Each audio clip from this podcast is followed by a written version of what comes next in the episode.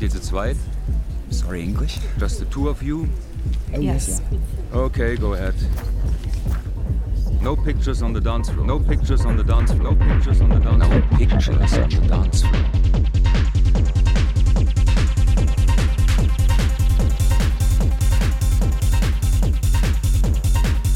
Exzess.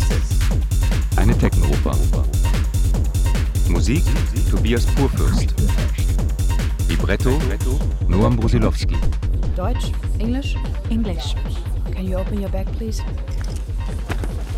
Dieser Ort lässt sich nicht in Worten beschreiben. Es ist eine Erfahrung am eigenen Körper, unter der Haut, an den Oberschenkeln, im Herzen, im Bauch.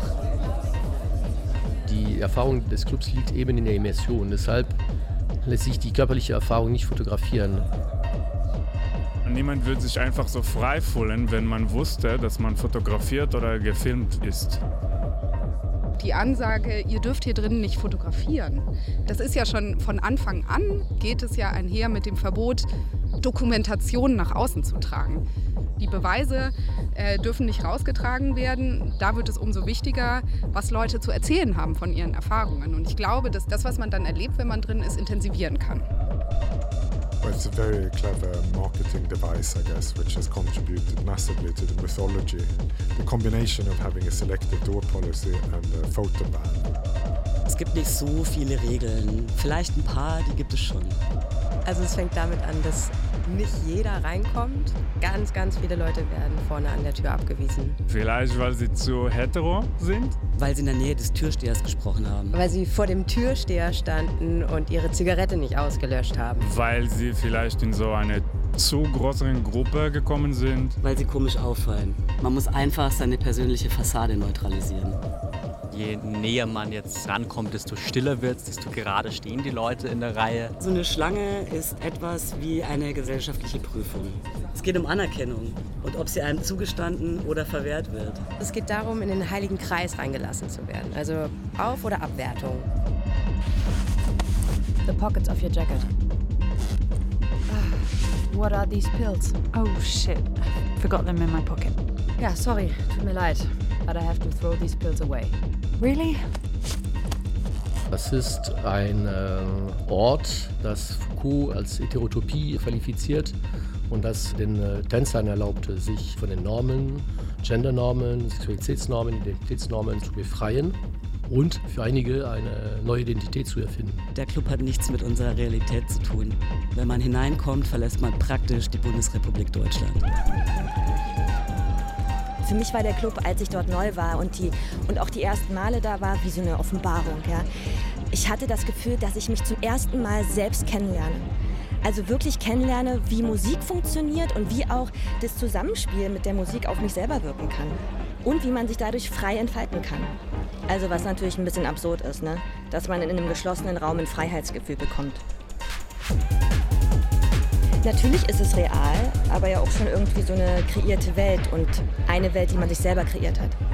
Ich habe schon die Geschichte von Freunden gehört, dass sie gern in dem Club sterben würden als Höhepunkt ihres Lebens. Und da vielleicht kann man eine Parallele mit äh, dem Sterben während des Orgasmus ziehen. Der Grund, warum ich den Namen des Clubs nicht nennen würde, ist, um den Club zu schützen ja? und auch um alle Leute vor Ort zu schützen, weil die Missstände oder vielleicht auch die Tragödien, die da passiert sind, liegen meiner Meinung nach nicht in der Verantwortung des Clubs. Eine Techno-Oper. Die Charaktere und die Orte, die in der Techno-Oper geschildert werden, sind vollkommen fiktiv. Jede Ähnlichkeit mit realen Ereignissen ist rein zufällig.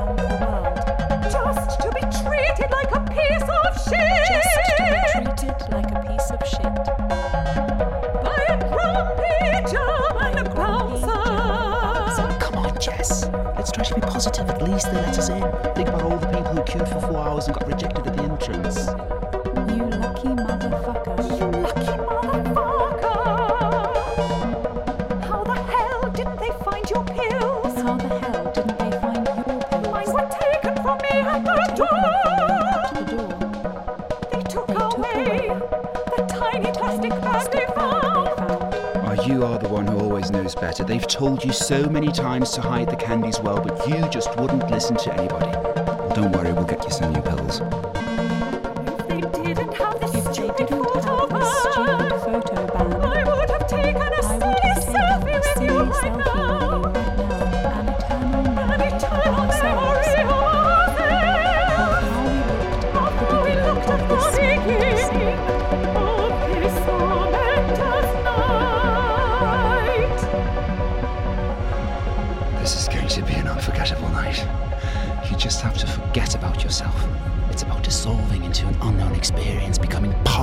Something that is bigger than yourself.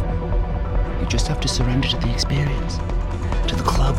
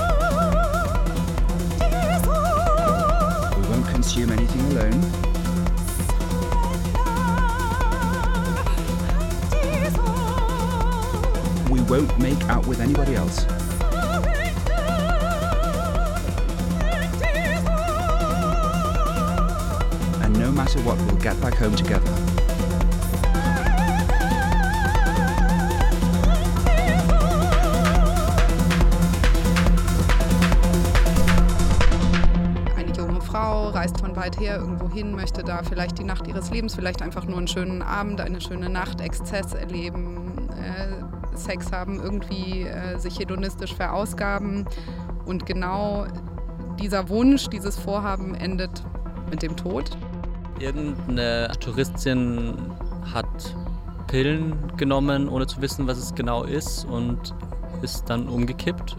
Ich weiß, eine Frau ist gestorben. Es hatte was mit Drogen zu tun. Es gab, glaube ich, keine offiziellen Statements des Clubs dazu. Und das war wahrscheinlich nicht das erste Mal, aber es ist das erste Mal, dass die Medien davon wirklich krass Wind bekommen haben und dann daraus einen Skandal produziert haben, der halt Headlines produziert hat. Vielleicht auch mit so einem Moment von, endlich haben wir es mal gesehen, bewiesen. Jetzt steht fest, was wir eigentlich immer schon wussten, nämlich hier sterben Leute.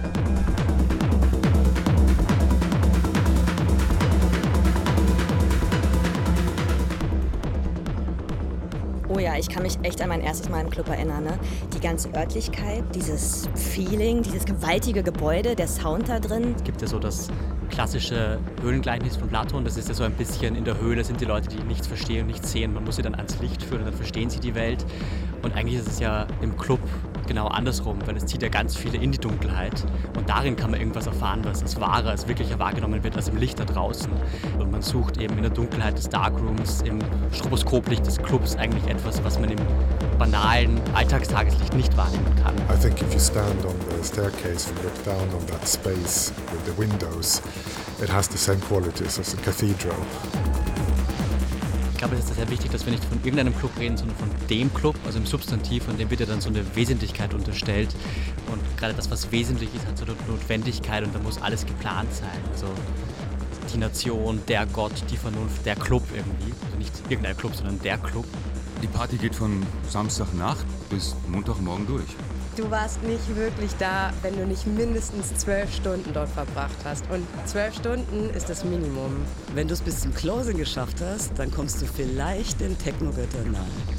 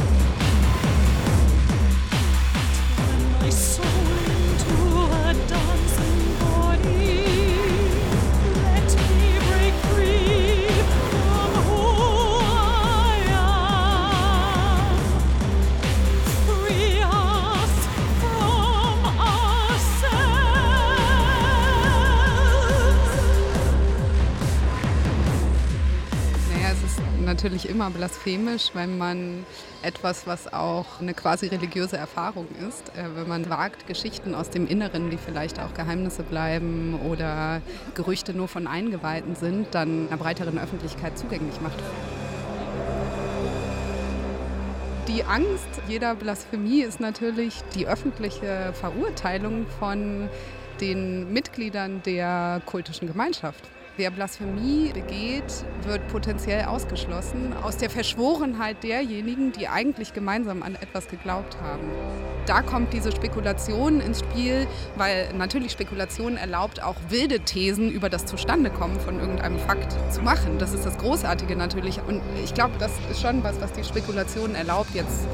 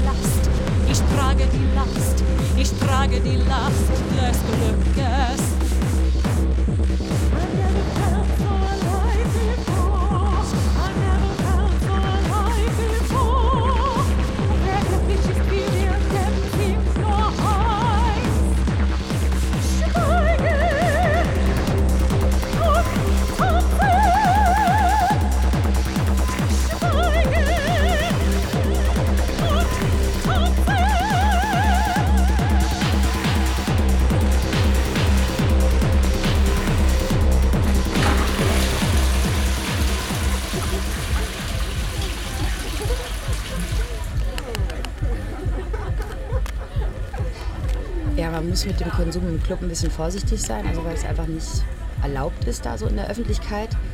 Du musst echt aufpassen, dass du das diskret machst, sonst wirst du halt rausgeworfen. Aber es gibt einen Bereich, wo nicht kontrolliert wird. Uh, let's just close the door. Finde es persönlich total ekelhaft, im Klo Drogen zu nehmen. Da stinkt halt dann nach Scheiße oder sowas. Jess, can you just move a bit? Oh, sorry. Okay. Is it your first time in the club? Yes, it is. And you're not from here, right? Uh, no, we're visiting from London. This is our first time in Berlin. Nice. You like it here? Yeah, we do so far. Eigentlich bin ich nicht die Person, die kriminelle Intentionen hat oder die, weiß ich nicht, mit einem Porsche durch die Gegend fahren will. Das passt eigentlich gar nicht zu mir. Und als ich damals angefangen habe, war es kurz nachdem ich mein Studium abgeschlossen hatte und bei einer Firma angestellt war. Äh, und ich sagte, ich habe nur deshalb angefangen, im Club zu dealen, weil ich mich unglaublich darüber geärgert habe, dass alle Verkäufer Männer sind, größtenteils hetero, und sich wirklich schon fast drauf aufgeilen, was sie für tolle, coole, geile Dealer sind, ja, und Frauen vor allem ein super ungutes Gefühl geben, äh, wenn sie mit dir allein auf der Toilette sind. There's no such club like this in London, huh? Well, there's no such club anywhere in the world, really. Der Verkauf findet in den Toiletten vom Club statt, in den Toilettenkabinen. Und ja, in den Toiletten steht man ganz nah beieinander mit den Kunden. Und äh, ich habe auch von vielen Freundinnen genau das gleiche Feedback bekommen. Ne? Es kann doch nicht wahr sein, dass für Frauen keine Möglichkeit geschaffen ist, sicher an Vergnügungsmittel zu kommen. So, it's uh, 10 years per beer. Ich glaube, bei mir kam eigentlich dieser, weiß ich nicht, kindliche Ehrgeiz dazu. Ich kann das besser machen. Ne? Ich zeige euch mal, wie man das professionell macht. Ich zeige euch auch mal, wie man den Kunden ein gutes Gefühl gibt. Ne? Wie man die Kunden auch berät. Thank you. Right. Naja, und so bin ich ziemlich schnell sehr erfolgreich geworden. Also ich habe jetzt keine Million damit gemacht, ne? aber erfolgreich im Sinne von, dass ich sehr schnell vor allem weibliche Kunden hatte, die mich dann weiterempfohlen haben und dann irgendwann auch männliche Kunden. Um, just know that those are a bit strong, so I wouldn't take more than a quarter at once. Sure. Naja, es hat mir einfach irgendwann Spaß gemacht, weil ich mir dachte, Wahnsinn, wie dumm sich alle anderen anstellen ne? und wie viel professioneller man das machen kann. Später habe ich dann sogar angefangen, mir eine Excel-Tabelle so mit Einnahmen, Ausgaben zu machen und mir dann angefangen, die Marge auszurechnen. Just a second! Fuckers. okay, guys.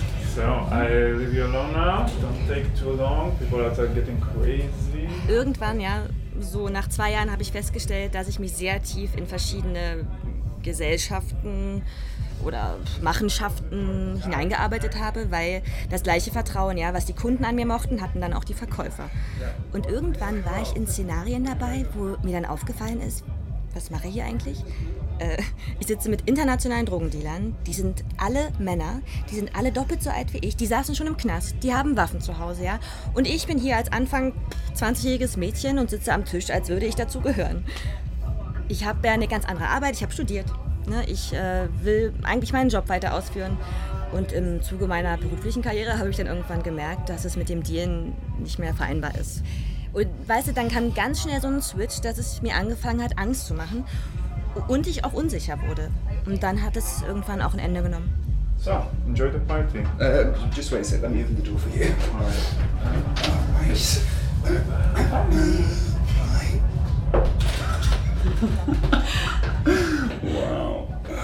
Naja, ich hatte auch Freunde, die im Club gedealt haben und die hochgenommen worden sind. Ne? Ähm, und das war dann auch nochmal so ein Moment, der mir so endgültig gezeigt hat, ich höre auf damit. Ich habe da keine Lust mehr drauf. Das ist mir zu riskant. Und das ist auch nicht mehr mein Leben. Und so habe ich mich vom Club verabschiedet. Well, I still can't believe they took your pills at the entrance. How the fuck did they find them? Well, you didn't keep them safe enough, did you? Fuck off. Well, babe, it's awkward. We have new pills now, don't we? We can share them. No, fuck off. I'm not sharing anything with you. Did you just take the whole pill?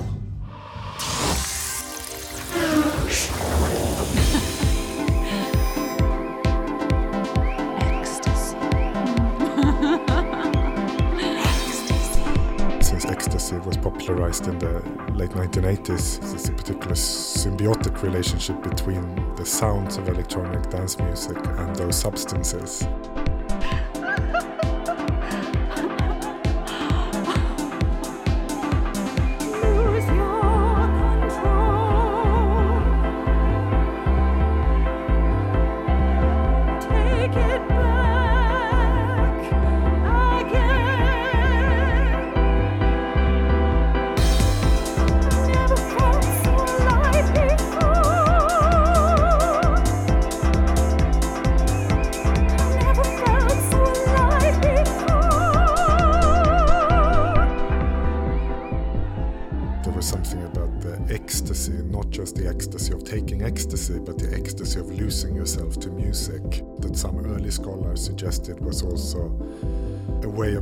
Free from, from gender conventions or class distinctions, and you kind of could almost step outside yourself by losing yourself to the music.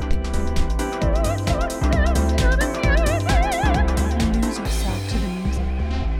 Und das ist schon spannend, wenn Leute gemeinsam, kollektiv irgendwie versuchen, Umgangsweisen zu finden mit eigentlich potenziell grenzüberschreitenden Praktiken. Und man lernt ja auch irgendwie Drogen zu nehmen. Und Leute erzählen einem, so gehst du damit um oder hier musst du aufpassen und so. Und das ist ja schon das Experiment in der Abwesenheit von staatlich durchgesetzten Regelwerken. Wie kriegt man es trotzdem hin, miteinander klarzukommen? Oder mit dem Bedürfnis, was auszuprobieren, was vielleicht die Körperlichkeit, wie sie dir so antrainiert wurde, aufs Spiel setzt, wie kannst du das trotzdem machen, dass das irgendwie als Erfahrung klappt und dich nicht fertig macht?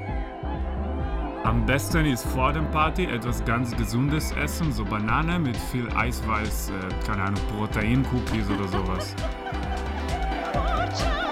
Vor dem Feiern nehme ich gerne Magnesiumtabletten und manchmal auch Multivitamine.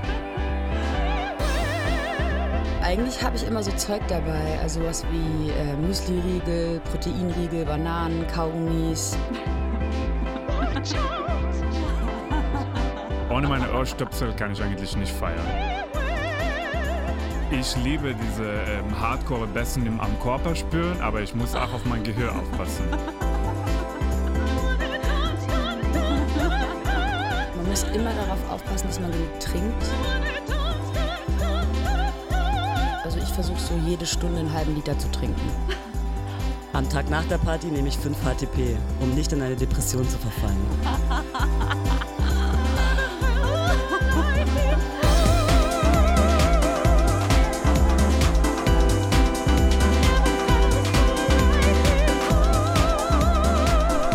Naja, 36 Stunden Party, da kann man nicht improvisieren. Da muss man schon irgendwie herausfinden, was man verträgt und was nicht, also den Körper kennenlernen.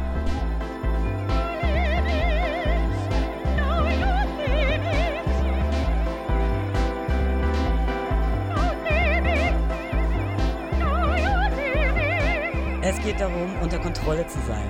Dann geht es wieder darum, die Kontrolle zu verlieren, sie wieder zurückzugewinnen und sie dann wieder zu verlieren.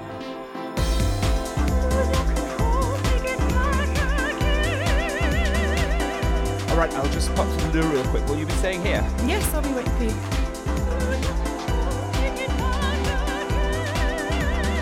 Entschuldigung, kann ich vielleicht eine Zigarette haben von Sorry, I don't speak German. Uh, sorry, can I borrow a cigarette, please? Sure. Do you need a lighter? Yeah. Thank you. Are you here on your own? I'm here with my husband. He'll be back soon. I really like your outfit. Thank you. Where are you from? I'm from London. And you? From here. You mean from here? from inside the club? Yes. Born and raised inside the club. I'm Jessica, by the way. Nice to meet you, Jessica. Do you also happen to have a name? I might have one. I just think I have forgotten my name. Nameless person, born and raised inside the club. You seem to have an interesting story. Sure, I do. Can I invite you for a drink, Jessica? Why not?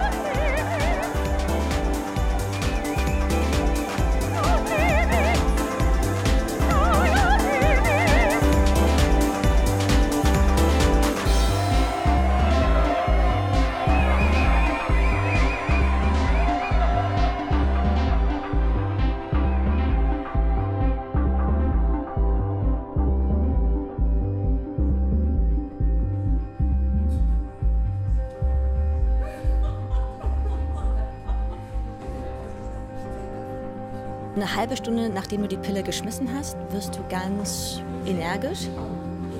Du willst dich bewegen, du willst tanzen, du spürst eine angenehme Wärme im ganzen Körper, du lächelst, wirst kuschelig. Du verlierst jegliche Schamgefühle und gehst sogar auf unbekannte Leute zu. Und manche Leute geraten in einen schrecklichen Laberflash. Sorry, I feel like I can't stop talking. I guess you are on E. On what? Ecstasy. Took a whole pill a while ago. Holy moly. Keep talking. I'm listening. I know I actually can't complain. I basically have everything, right? I have a good job, I'm earning good money, just got married. Oh my god, you have to meet Brian. Where is he? Anyway, we bought this flat in London. And then you get to this point in your life when you ask yourself, What's gonna happen next with my life? Am I gonna spend my whole life with the same person? Am I gonna work non-stop to pay off this flat? Are we just gonna have a baby or two, keep working and that's it? Keep working and that's it. What else is gonna happen? What else is going to happen? Is this what life is all about? Life is all about. What do you think life would be elsewhere about? I have no idea. This is the reason why we decided to take a step back from everything. This is the reason why we decided to take a step back from everything and kind of break free with our kind of lives. break free with our lives in order to figure out what our future is going to be. So we've been for almost a year on unpaid leave. Almost You a year on unpaid leave. No commitments. No commitments. duties, No traveling, duties. just enjoying ourselves. Just enjoying ourselves. That sounds lovely. It's more frightening this than lovely, though, uncertainty. This uncertainty. Sometimes, Sometimes I ask myself, what am I going going to be to remembered be for? remembered for? As the one who. As the one who. What? This is your own journey, Jessica. This is something only you can find out. Don't you ever have this fantasy of leaving I everything never have this behind you? fantasy of leaving everything behind Becoming you. a completely, Becoming a different, completely different person. person. Starting all Starting over all over from from scratch. scratch. Becoming someone else. Becoming someone else. This is what I do every fucking day of my life. How do you do How do you do that? You leave your other self outside the temple, Which temple? this temple, and you surrender completely. You resign on who you have been and who you are. You become a dancing body. You stop resisting and you devote yourself completely. You're beautiful. Can I kiss you?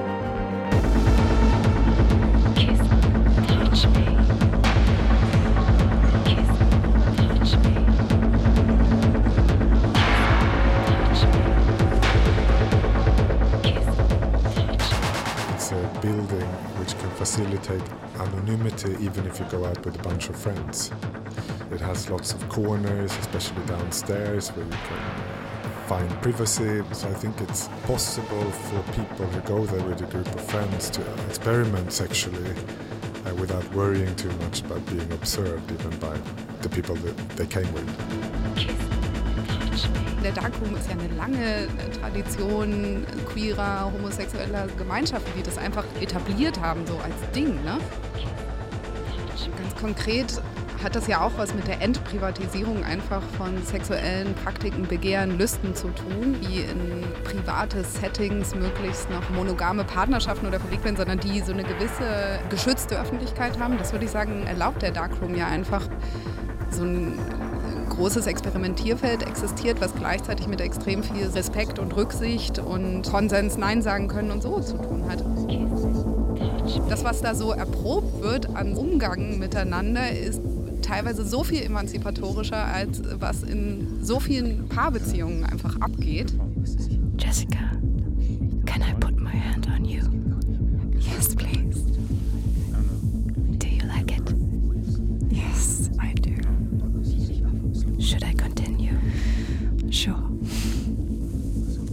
What does it feel like? I really enjoy it. It's super special for me to share this moment with you, Jessica. Yeah,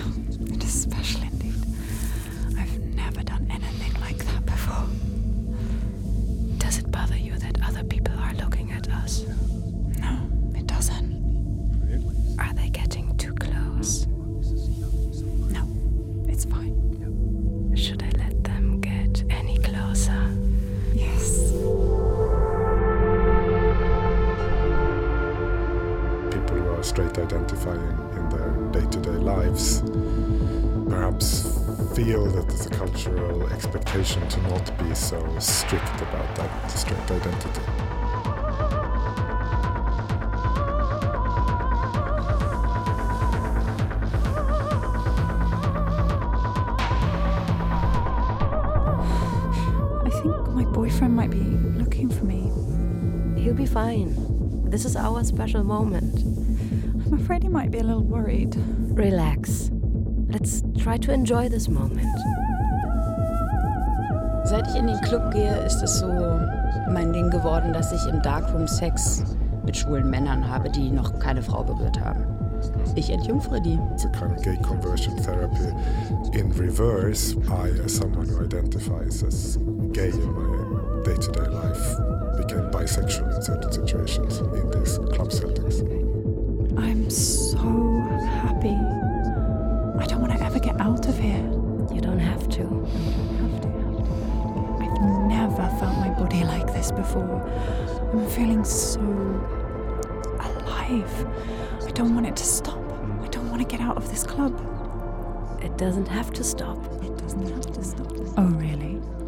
You can stay here as long as you want. You can stay here. You think so? This party is going to last forever. Yes, it will. And everything else outside of the club will disappear. Absolutely. Is there any magic pill that could make it happen? Open your mouth. Get your tongue out. Kiss me.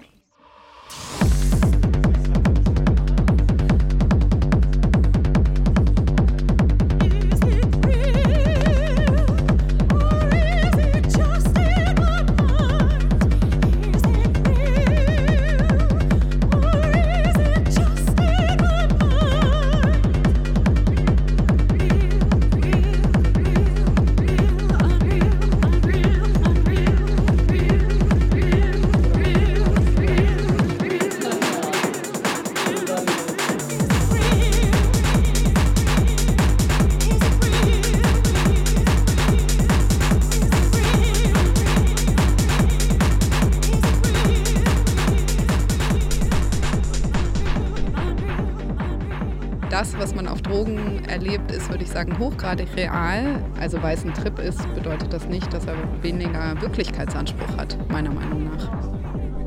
Der das Reale als das verstehen, was ein Ich wahrnimmt, dann ist immer die Frage, wer ist dieses Ich und wie kann ich dieses Ich verändern? Und wenn ich eine gewisse Substanz nehme, dann ist die Substanz ein Teil von mir und dann nehme ich auch die Wirklichkeit anders wahr.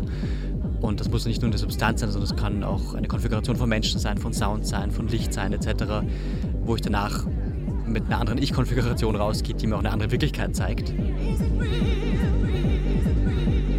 Ich glaube, es hat aber auch die Gefahr, dass, weil das zu sehr eingezäunt in diesem Club ist, dann dort so dieser Spielplatz ist für Erwachsene, dort dürft ihr das machen, aber draußen bitte weiter brav arbeiten. Und ich glaube, das ist immer so diese Spannung, die nie gelöst werden kann. Ist das eine Insel der Utopie, von, die nach außen strahlen kann, oder ist es mehr so ein Gefängnis für den Utopismus, damit ihr weiter brav arbeitet? Wir leben ja wirklich faktisch alle in Wirklichkeitsverweigerung. Und ich glaube, es kann eigentlich hilfreich sein, gewisse Tempel zu errichten, wo diese Wirklichkeitsverweigerung zumindest sichtbar wird, weil sie so normalisiert, dass wir glauben, es ist eh alles normal und geht so weiter wie bisher. Dabei verweigern wir alle die Wirklichkeit mit den Maschinen, die uns den Alltag ermöglichen und ich finde es auch saugeil, die Wirklichkeit zu verweigern. Trotzdem sollten wir es vielleicht nicht als Normalbetrieb machen, sondern eher es wirklich als Exzess feiern, um dann die Normalität ändern zu können. Da, glaube ich, sehe ich die Potenzialität und die Utopie darin.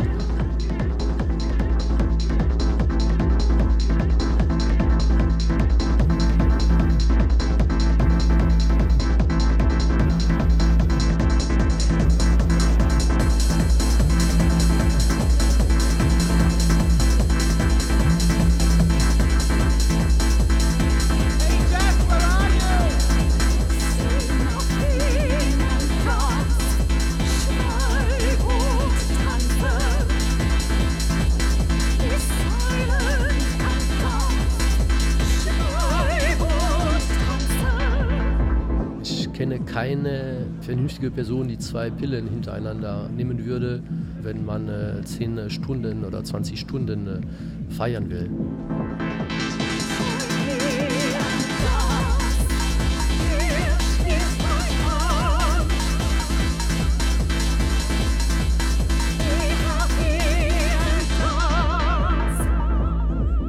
Das heißt, dass dieses Verhalten oder Konsumverhalten davon zeugt, dass sie auf die körperliche Erfahrung des Clubs nicht vorbereitet war. Das zeigt aber auch, dass wenn die Party so extrem nach vorne getrieben wird, dass man an seinem eigenen Körper grenzt. Und der Tod ist manchmal nie weit weg von der Ekstase in dieser Clubszene. Ich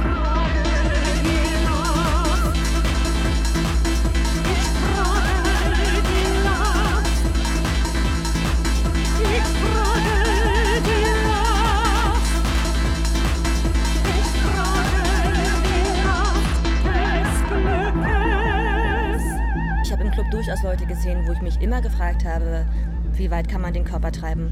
Oder wie weit kann man eigentlich gehen? Also wirklich Personen, die sowohl optisch als auch psychisch so runtergerockt waren und das selber anscheinend gar nicht gemerkt haben oder ignoriert, ja.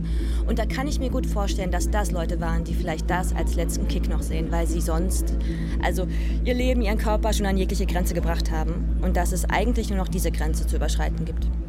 Aber ich muss auch sagen, ne, dass es für mich ebenfalls befremdlich ist, dass man sich das wünscht, ne, im Club zu sterben. Zumal ja kollabieren, glaube ich, auch eine ganz schlimme Art zu sterben ist.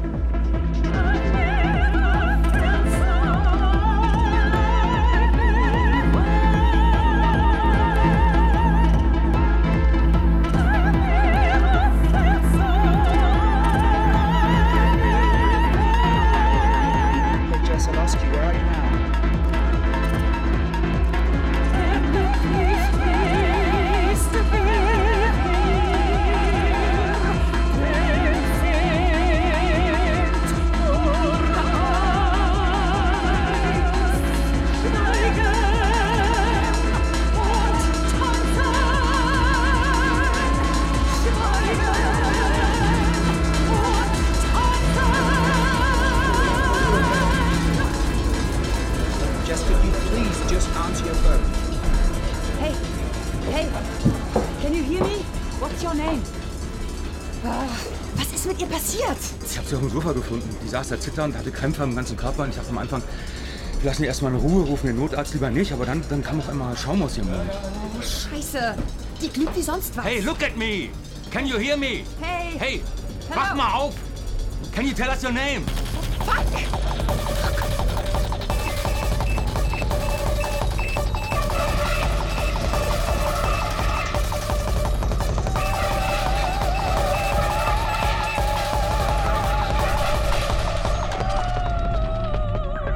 weiß, dass Leute, die im Club gerade schwächeln und nicht mehr tanzen können oder irgendwie schlapp in der Ecke hängen, halt sofort eiskalt vor die Tür gesetzt werden. Die Freundin von einem Kumpel ist im Garten des Clubs gestürzt und hat sich dabei die Zähne ausgeschlagen. Da war Blut überall. Die war so high, das Sicherheitspersonal hat sie bis zur Tür hinausgeführt und hat sie dann einfach rausgeschmissen. Sie haben meinem Kumpel vier oder fünf Zähne in die Hand gedrückt und ihm gesagt, hey, ist das deine Freundin? Hier sind ihre Zähne. Hey, hey, hey, hey, wake up, wake up. Can you hear me? Hey! Oh ja, also ich habe schon etliche Leute im Club kollabieren sehen. Und dann werden die in so einen extra Raum gebracht, ähm, der so ein bisschen außerhalb des öffentlichen Bereichs ist. Und wo meines Wissens auch immer ein Arzt ist oder, weiß ich nicht, zumindest medizinisches Personal. Und wenn es dann brenzlig wird, dann kommen die ja ins Krankenhaus. Jessica? What happened to her? Is it your girlfriend? Ich bin keine Ärztin, ne? Ich kann keine Ferndiagnose stellen, weil ich kenne Leute, die ebenfalls zwei Pillen innerhalb von einer Stunde genommen haben und bei denen ging alles gut. Ich vermute mal, dass da viele Faktoren eine Rolle gespielt haben, wenn sie nicht genug getrunken hat. Ne? Man weiß nicht, ob sie vielleicht generell schon Kreislaufprobleme hatte oder Herzprobleme, zu wenig gegessen, vielleicht generell zu wenig geschlafen. Und manchmal ist es einfach auch nur Pech, so schlimm das auch klingen mag. Jessica. Jessica, babe, speak to me. Jessica, please wake up. She's probably not the only one who made it. I mean, how many people have died inside that space in the last 18 years 19 years? When I'm saying that, I, I think probably many people have died there before. I'm not necessarily saying it as an accusation towards the club because it's kind of outside their control. Are you going to call an ambulance? Why aren't you just calling a fucking ambulance? Ich kenne Freunde von Freunden, die dort gestorben sind. Also die sind nicht dort im Club gestorben, weil sie im letzten Moment noch gegangen sind oder einfach aus dem Club rausgeschmissen worden sind und dann sind sie zu Hause gestorben. Aber ja, ich könnte mir vorstellen, wenn das passiert, dass das verheimlicht wird. Begging you, do something. Just, just do something, please. Tote im Club sind nur dunkle Rumors und die kommen nie ans Tageslicht, werden aber weitergeflüstert, um den Mythos eine weitere Facette zu geben. Eigentlich mussten hier regelmäßig Leute sterben, ähm, doch hört man nichts davon. Es muss irgendeine Absprache mit dem Krankenhaus geben. Weil wenn tatsächlich und ganz offiziell Leute im Club sterben würden, würde sogar der Tempel Probleme bekommen. Please, Jessica, open your eyes. Jessica. Jessica, look at me. Die Drogen sind kein Problem, da lassen sich immer Deals finden. Aber bei einer Leiche, das ist schon eine ganz andere Nummer. Ich glaube, das große Risiko wäre zu sagen, dass der Club verantwortlich ist. Ultimately, it's the responsibility of the individual who takes the substance. Es sind letztendlich erwachsene Menschen, die bewusste Entscheidungen treffen und sich bewusst dafür entscheiden, dort zu feiern und einen Rausch zu erleben und andere Dinge auszuprobieren. Und wenn eine Tragödie entsteht oder passiert, ja, und sogar jemand stirbt, dann ist das meines Erachtens die Verantwortung der einzelnen Person.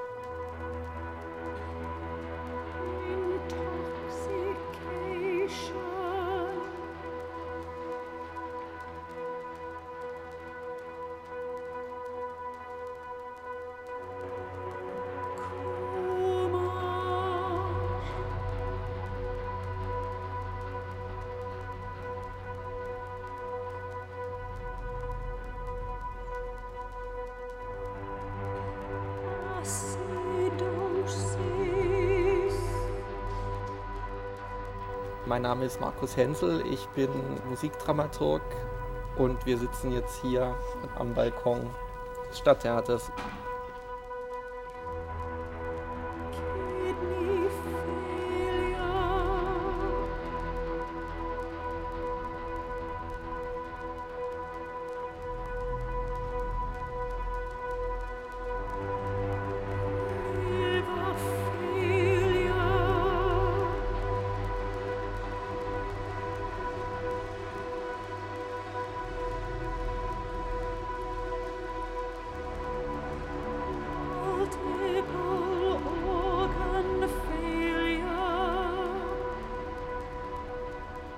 Richtige Sterbearien, wie sie so das Opernklischee ähm, darstellt, gibt es eigentlich nur sehr wenige. Also die Geschichte der Oper, die beginnt ja um 1600 und dass man aber Tod auf der Bühne dargestellt hat, kommt erst im 19. Jahrhundert. Bis Ende des 18. Jahrhunderts war es ähm, unangemessen, Tod auf der Bühne zu zeigen. Deswegen gab es auch immer noch die Mauerschau, also dass irgendjemand was berichtet hat, was nicht auf der Bühne passiert ist. Zum Beispiel, dass jemand umgebracht wird.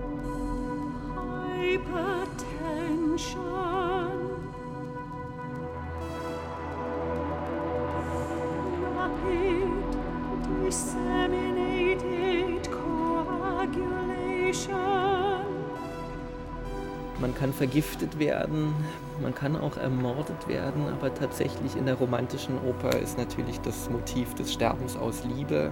Also ohne einen externen Grund ist dann, wird dann natürlich wichtig, Rigoletto, die Gilda, die lässt sich ermorden. Man wird auch gelegentlich erschossen. Elektra tanzt sich in Ekstase und bricht dann tot zusammen. Lungs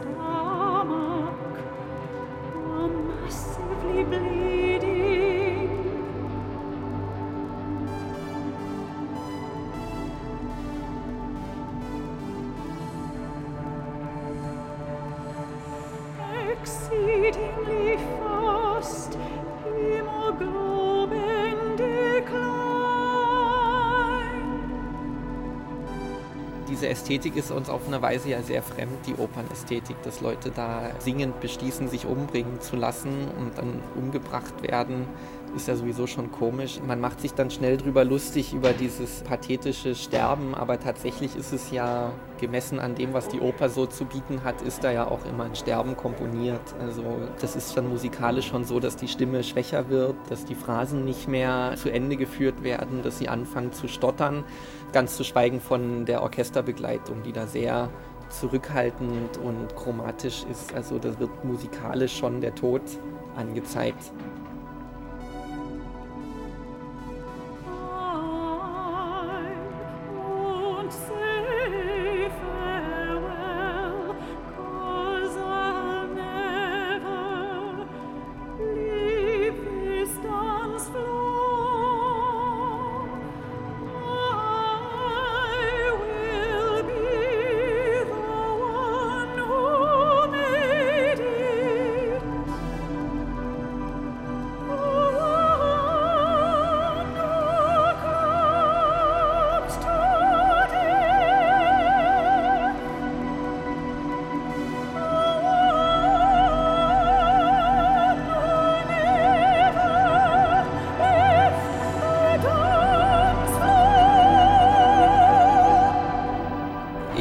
Persönlich erlebt, wie jemand gestorben ist, aber wahrscheinlich hat es nicht so viel damit zu tun, wie es in der Oper passiert. Es gibt ein berühmtes Diktum von Verdi, die Wahrheit abbilden ist gut, die Wahrheit erfinden ist besser. Und das ist eigentlich sehr treffend. Also diese Sterbeszenen sind dann schon so gemacht, dass man den Tod erfindet oder mit den musikalischen Mitteln der Oper schlüssig darstellt. Jess, babe, please stay.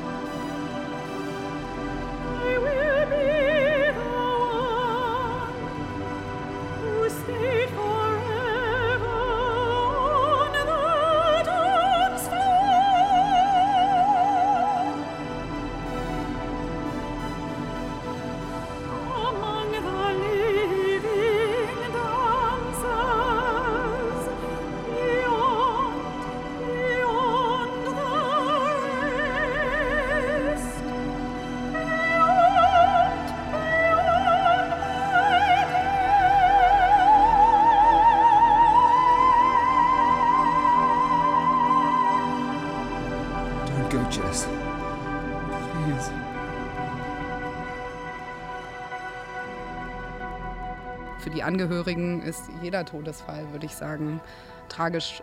Die Frage, ob wir das an uns ranlassen als eine Tragödie, ist natürlich diejenige, wie viel drumherum erzählt wird. Und ich glaube, als Jugendliche habe ich sehr viele Bücher aus Jugend- und Kinderbüchereien gelesen und es gibt ein, ein ganzes Genre von Romanen, Erfahrungsberichten, Erzählungen, die die Überdosis thematisieren, um junge Leute zu warnen davor. Und die Story ist immer diese. Eine junge Person, gerne auch eine junge weibliche Person, wird verführt dazu, sich dem Drogenexzess hinzugeben und dann stirbt sie. Und im Grunde beim ersten Versuch. Also ich habe sehr viele dieser Bücher gelesen. Er hatte auch deswegen sehr viel Angst, Drogen zu nehmen, als ich damit begonnen habe. Und diese Struktur, diese narrative Struktur findet sich in der Berichterstattung über diesen Fall. Diese alte Traditionslinie der schönen Frau, die im Club von Drogen verführt wird.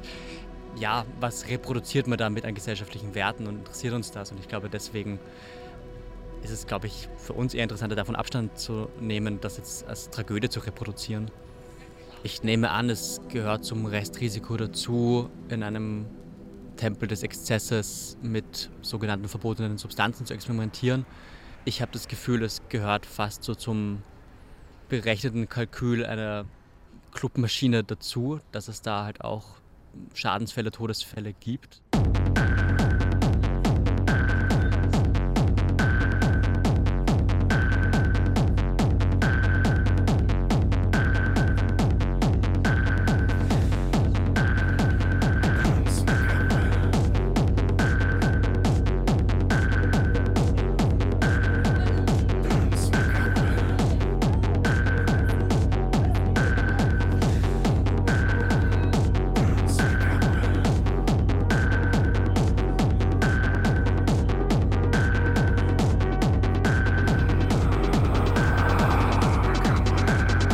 Exzess.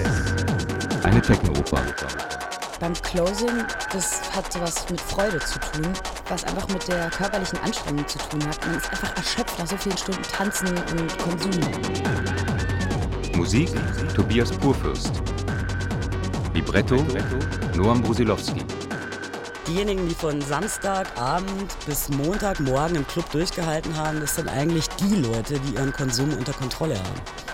Sonst könnten sie das Closing nicht mitmachen. Es geht nicht darum, so viel Drogen wie möglich zu nehmen. Es geht darum, den Konsum so zu gestalten, dass man es bis zum Ende schafft, ohne zu kollabieren.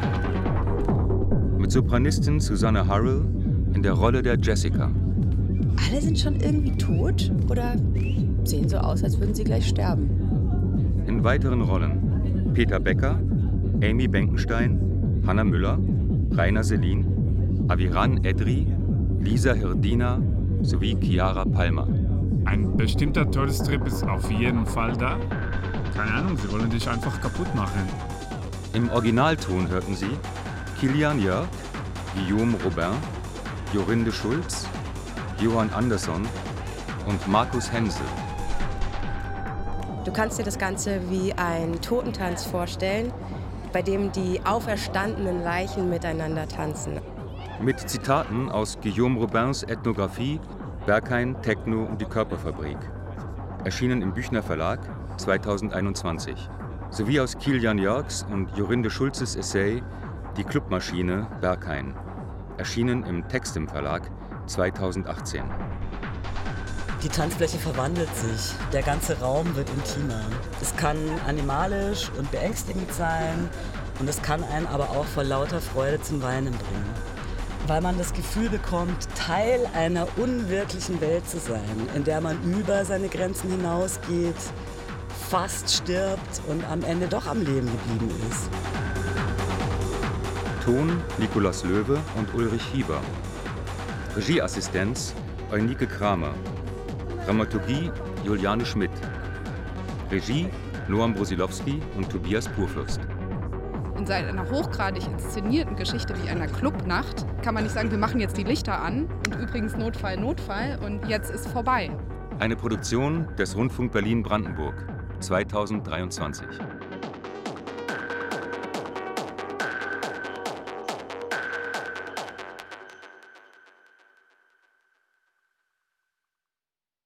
Wenn ihr euch für die Geschichte der Berliner Clubkultur interessiert, dann schaut doch mal in die ARD Mediathek. Da findet ihr die Doku-Reihe Exzess Berlin, Hauptstadt der Clubs. Lutz Penert und Tim Evers streifen hier durch das Berliner Nachtleben und erzählen die Geschichte der Berliner Clubs. Von den 70ern bis heute. Exzess Berlin, Hauptstadt der Clubs. Nur in der ARD Mediathek.